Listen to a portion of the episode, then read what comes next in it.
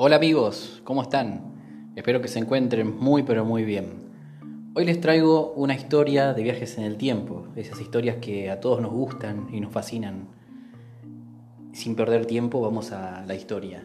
Esta es la historia de dos chicos, dos niños, que allá por el año 2000 viajaron a los años 50 de forma repentina. Estos dos chicos tenían una mañana normal, eh, y tomaron el desayuno y demás y salieron a jugar y después se eh, enlistaron como para ir a la escuela tipo mediodía. Entonces cuando salieron y estaban caminando por las calles de su barrio, eh, nada, parecía suponer que iba a pasar algo extraordinario, era un día más en sus vidas yendo hacia su escuela.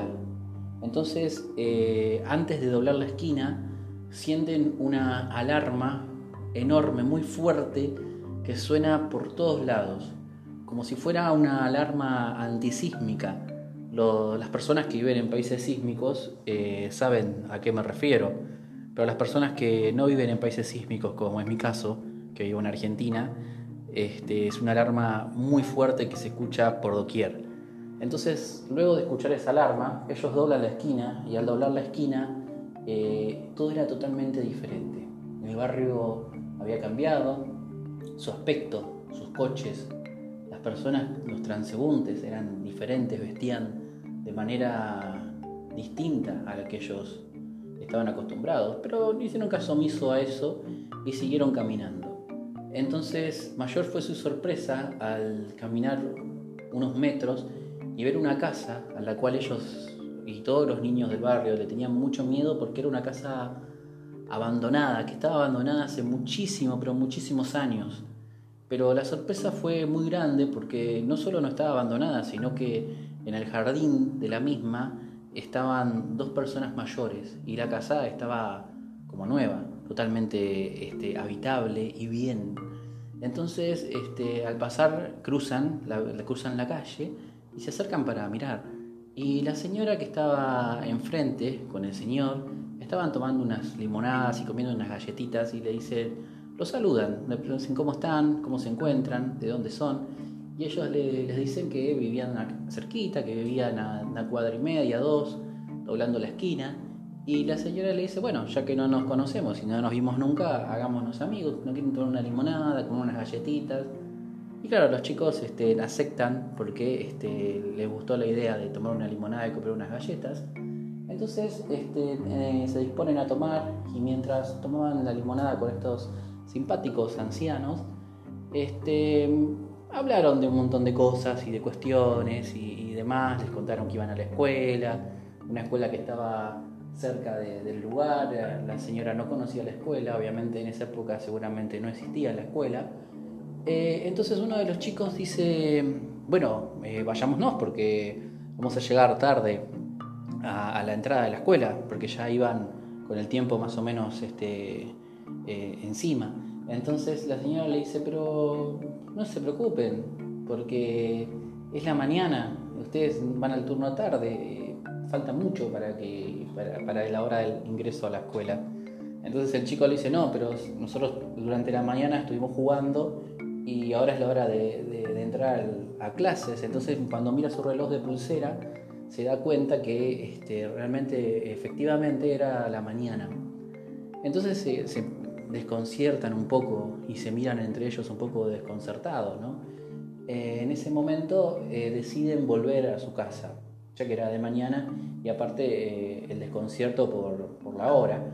Entonces saludan a, estos ancianos, el, hombre les dice que pueden venir cuando quieran a la casa, les habían caído muy simpáticos y además seguramente les habrá llamado la atención la vestimenta que tenían. Imagínense nosotros en nuestro jardín ver pasar a dos niños de 40 años en el futuro, más o menos, ¿no?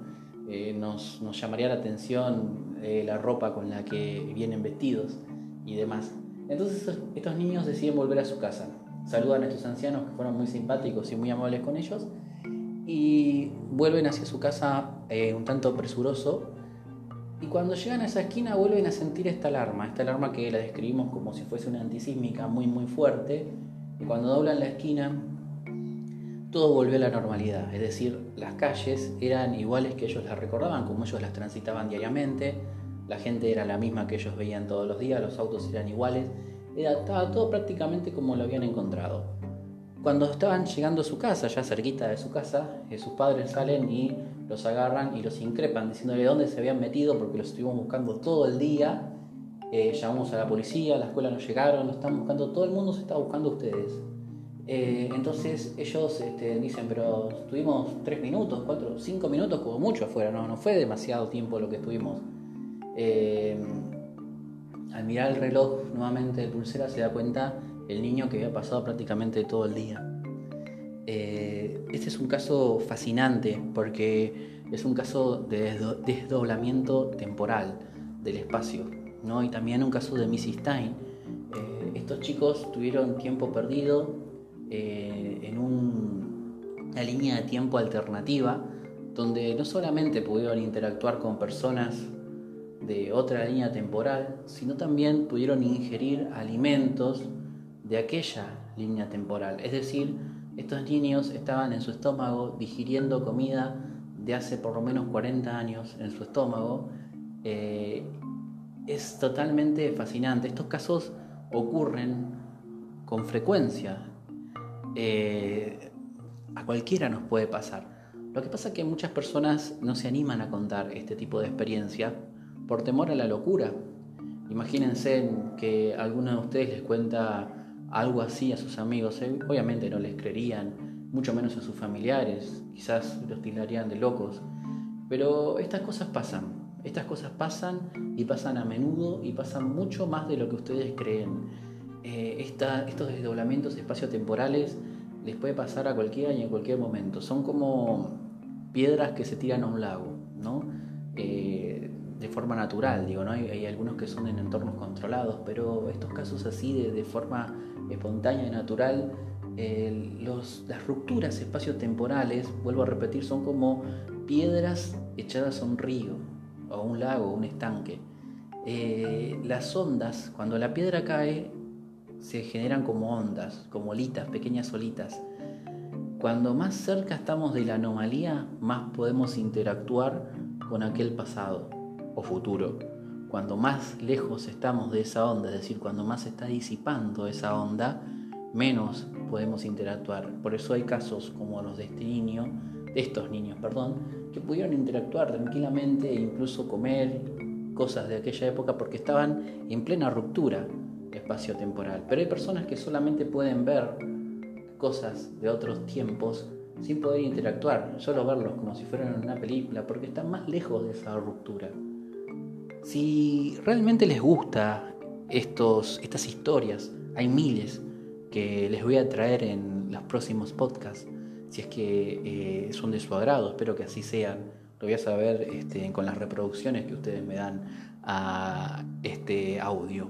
Y también vamos a seguir hablando de otros misterios, hay miles de misterios, vamos a hablar en los próximos podcasts de ovnis, casos extraterrestres, vamos a hablar de fantasmas, de universos paralelos, que tiene mucho que ver con lo que acabamos de contar también, y también vamos a hablar de más viajes en el tiempo, vamos a hablar de los Illuminatis, del Mecha Ultra y de un montón de situaciones misteriosas que van pasando a lo largo y ancho de este mundo y que a veces este, son tan, pero tan visibles que pasan desapercibidas.